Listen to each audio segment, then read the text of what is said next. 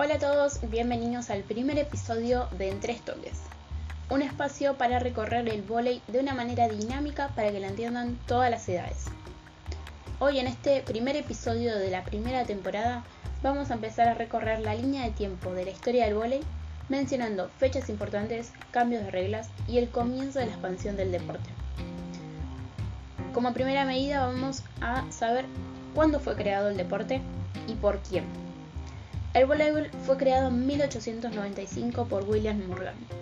Pero para empezar, vamos a hablar de quién fue Morgan y cómo llega a la creación de un deporte. William George Morgan nació en 1870 en Lockport, Nueva York, país Estados Unidos. En 1881, Morgan ingresa al Herman Preparatory School en Massachusetts, donde conoce a James Naismith, que en ese entonces era profesor de educación física de la Inca y creador del básquet. Se dice que Morgan tenía muchas habilidades atléticas y que Naismith fue la persona que lo incentivó para que la educación de él siguiera en la Escuela Internacional de Capacitación de la Asociación Cristiana de Hombres Jóvenes. Uf, qué nombre largo, ¿no? Hoy en día es simplemente llamada Springfield College. En 1884 Morgan se gradúa y fue cuando empezó a idear el proyecto de la creación de un nuevo deporte. En 1895 William, cuando asume como director de la educación física de la Inca, empieza a tomar ideas de diferentes deportes para poder lograr el surgimiento de uno nuevo sin determinadas características como por ejemplo que no sea violento, que era algo que a él no le gustaba de los otros deportes. El juego, denominado por Morgan como Mintonet, consistía en una red similar a la del tenis a una altura de 1,83 metros, donde una cámara de la pelota de básquet, o la pelota en sí misma, era golpeada a uno y otro lado de la red solamente con las manos. En los orígenes, el mintonet resultaba bastante diferente al desempeño del vóley que se conoce en la actualidad. Se jugaba en una cancha mucho más pequeña, con una pelota muy pesada, una red más baja y demasiados jugadores, que a su vez no tenían una limitación de saques ni de toques. La primera pelota usada era muy pesada. Morgan pidió a la firma Spalding Bros la producción de una pelota específica para este deporte. Se implementó entonces una cámara de caucho cubierta con cuero o lona de color claro, más liviana y mucho más fácil de identificar. Durante todo este proceso de toma de decisiones, Morgan le pedía a dos compañeros de trabajo, el Dr. Franklin Wood y John Lynch, que le ayudaran a determinar las características y las reglas generales del voleibol. A principios del año 1896 se celebraron en la INCAL de Springfield una serie de conferencias deportivas con la asistencia de los profesores de educación física de las demás sedes de esta institución. Y Morgan presentó el juego nuevo.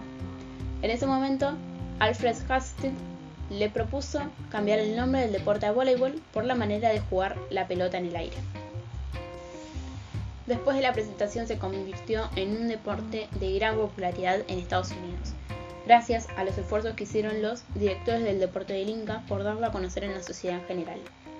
Pocos años después, en 1900, Canadá fue el segundo país donde se jugó vóley y en 1906 llegó a Cuba. En 1908 a Japón, en 1909 a Puerto Rico y en 1910 a China y a Filipinas. En América del Sur, el primer país que introdujo el vóley fue Perú en 1910. Este deporte fue introducido en Argentina en 1912 por la Asociación Cristiana de Jóvenes. Se comenzó su práctica gracias a Phil Paul Phillips director del Departamento de Educación Física de la Asociación Cristiana de Jóvenes de Buenos Aires. A partir de 1914, el vóley comienza a dictarse en el programa de educación de las fuerzas militares americanas. Y durante la Primera Guerra Mundial, cuando los soldados americanos llegan a Europa, llevaron consigo este deporte que se introdujo en la sociedad europea muy rápidamente. Su popularidad creció al mismo ritmo, aunque no tanto como en la zona este de Europa, donde debido al frío se convierte en un deporte mucho más atractivo para jugar en el interior de las instalaciones. La guerra permite que la expansión también fuese un hecho en África, donde el primer país en adoptarlo fue Egipto en 1915. A medida que el voleibol fue cada vez más popular y más practicado en diversos países, se hizo necesario revisar las reglas del juego y hacer ajustes en cuanto a las dimensiones del campo. En 1916, la Inca solicita a la Asociación Nacional Atlética Universitaria que publique las reglas del vóley a fin de que fuesen difundidas de una manera mucho más rápida. De la popularidad que estamos hablando, es una buena muestra el intento de introducir el vóley en 1919 en los Juegos Interaliados de París, aunque la propuesta terminó fracasando al no ser todavía un deporte conocido por los 18 países contendientes. Debido a la incorporación de nuevas reglas, se hizo necesaria una revisión y una recopilación, de modo que quedase claro cuáles iban a ser las definitivas. Por eso podemos considerar estas como las primeras reglas internacionales. Se recomendaba que las dimensiones del campo sean de 30 por 60 pies en pista cubierta y 40 por 80 pies al aire libre. La altura de la red se establecía en 2,43 metros, en pista cubierta se jugaba con 12 jugadores, mientras que al aire libre solamente con 6, siendo opcionales los suplentes. Los jugadores debían seguir el orden de rotación y el de. El saque debía realizarse sin pisar la línea de fondo. Y para ganar un set había que conseguir 15 puntos fijando la propia organización del partido el número de sets. No se podía realizar autopases, pero se podía golpear la pelota con cualquier parte del cuerpo por encima de la cadera. El equipo podía tocar hasta tres veces la pelota antes de devolverlo al otro campo. E iba a haber dos árbitros y dos jueces de línea por partido. Similar a hoy en día, ¿no? En 1922, la Inca organiza lo que se conoce el primer campeonato nacional de vóley en Estados Unidos. Fue realizado en Brooklyn y participaron 27 equipos. Ese mismo año se fundó la primera federación de Checoslovaquia y luego la de Bulgaria. Mientras tanto, en Argentina, las iglesias evangélicas jugaron un gran papel para difundir el deporte, organizando torneos a partir de 1923. Justamente fue a partir de la Federación Argentina de Ligas Juveniles Evangélicas que el vóley creció y empezó a masificarse. Y a partir de ese crecimiento surgió la necesidad de crear una institución que contenga el deporte. Sin embargo, hasta principios de 1930, el vóley resultó un juego de ocio y de recreación. Tuvo pocas presentaciones competitivas a nivel mundial y teniendo un reglamento que variaba según el país donde se jugaba. Aunque todavía no se había llegado ni a plantear la idea de una incorporación del vóley en los Juegos Olímpicos, París 1924 tuvo en su programa una demostración de deportes americanos y el vóley se encontraba entre ellos. En 1927 nace la Federación de Japón y se organizaron competiciones de nueve jugadores, dándose también el primer cisma internacional. Para aquellos que no saben qué es un cisma internacional, es una división o una separación que se produce en el seno de una organización. En Rusia hubo una reacción política por parte del Partido Comunista contra el Inca por ser una organización capitalista, burguesa y religiosa, obligándoles a abandonar el país pero manteniendo el volei en Rusia.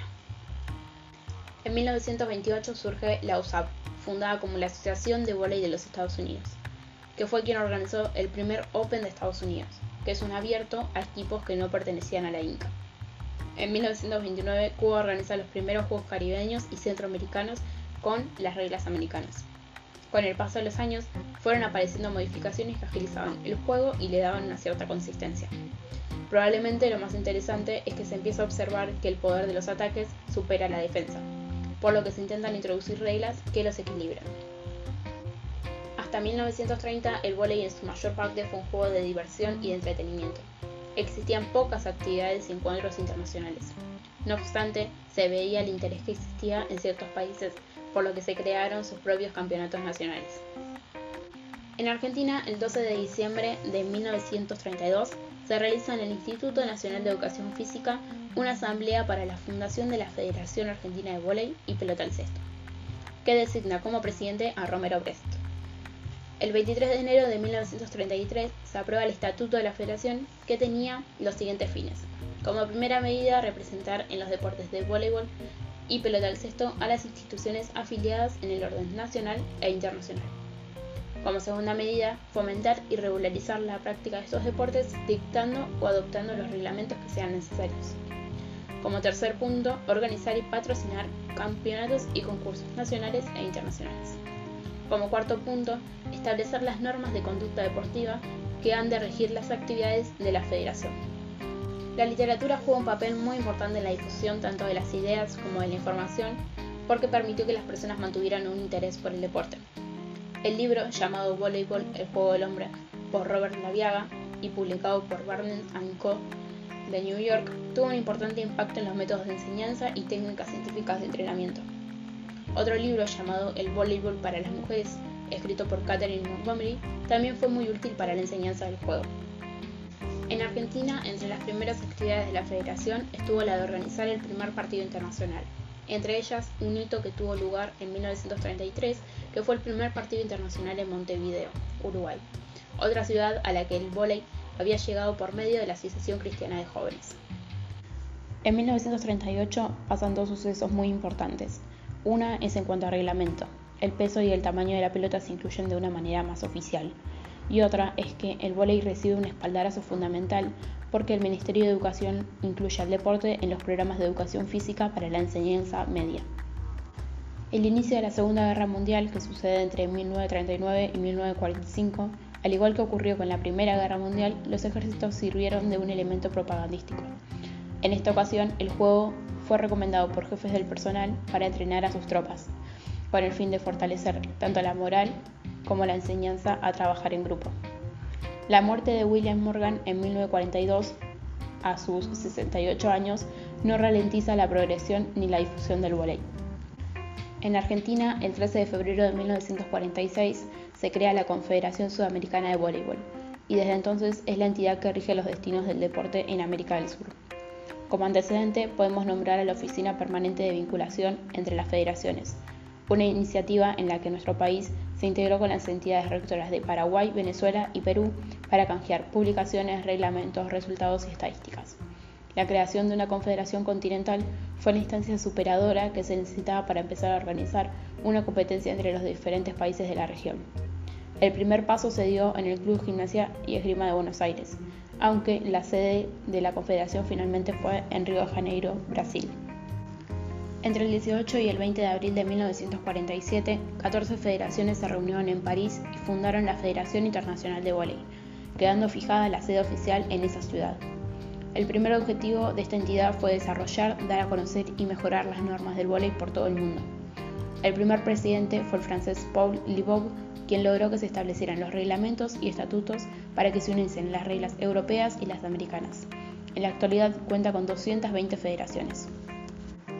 En 1948 se celebra el primer campeonato de Europa en Roma y el primer torneo oficial de volei playa en State Beach, California. El primer campeonato del mundo masculino se celebró en Praga en 1949, siendo ganado por la Unión Soviética, y en 1952 el primer femenino en Moscú, que ganó también la Unión Soviética. Argentina no fue parte de esos torneos y tardó muchos años en aparecer en la gran cita mundial. Su primera participación fue en 1960 con el seleccionado masculino. En Argentina, a principios de 1950, la Comisión de la Pelota al Cesto solicitó autorización para realizar la separación de los dos deportes y así poder constituir la Federación Argentina de Pelota al Cesto.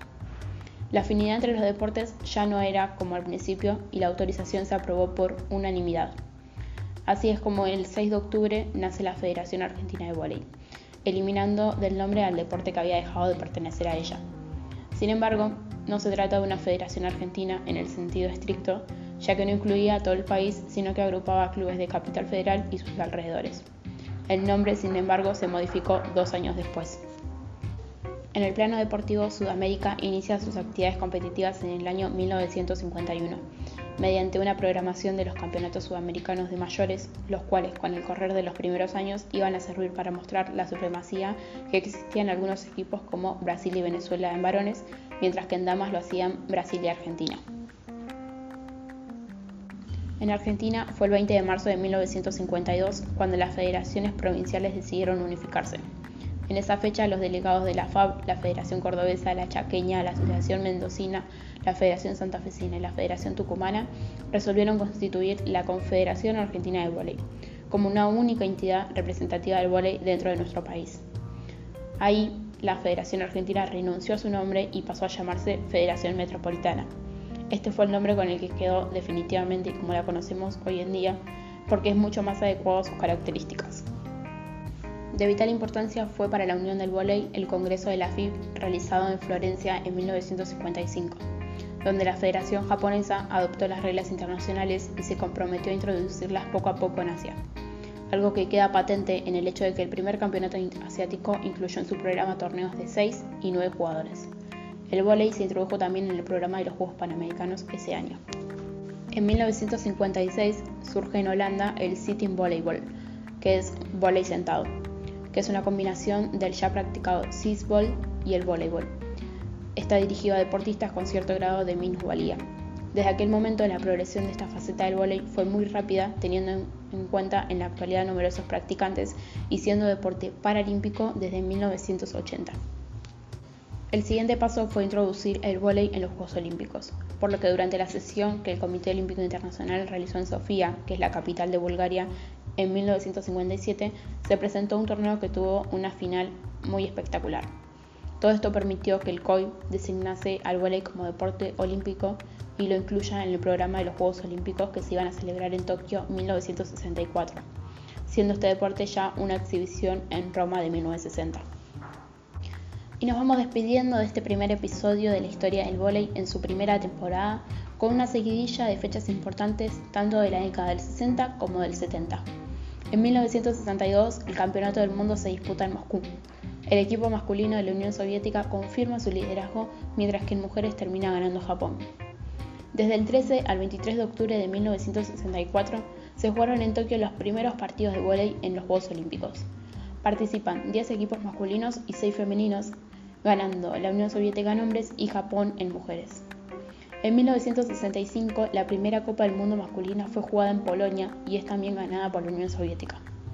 En 1972, en Múnich, ya participaban 12 países en la rama masculina y 8 en la femenina de los Juegos Olímpicos, una cantidad que se va a ir ampliando con los años. En 1973, la primera Copa del Mundo de Mujeres fue jugada en Uruguay y ganada por la Unión Soviética. La aparición de la televisión llega a los Campeonatos del Mundo de México en 1974. Y con esta seguidilla de fechas importantes de ambas décadas me despido de este primer episodio y te doy las gracias a vos que estás del otro lado escuchándome por apoyar este proyecto. Te invito a que me sigas en mi Instagram como arroba micalugones para contarme qué te pareció este primer episodio, qué pensás del proyecto y si tenés alguna idea para aportar, son bienvenidas. Te agradezco mucho por escucharme y te adelanto que el próximo episodio vamos a recorrer de la década del 80 en adelante. Muchas gracias por estar del otro lado y te cuento que todo está pasando en tres toques.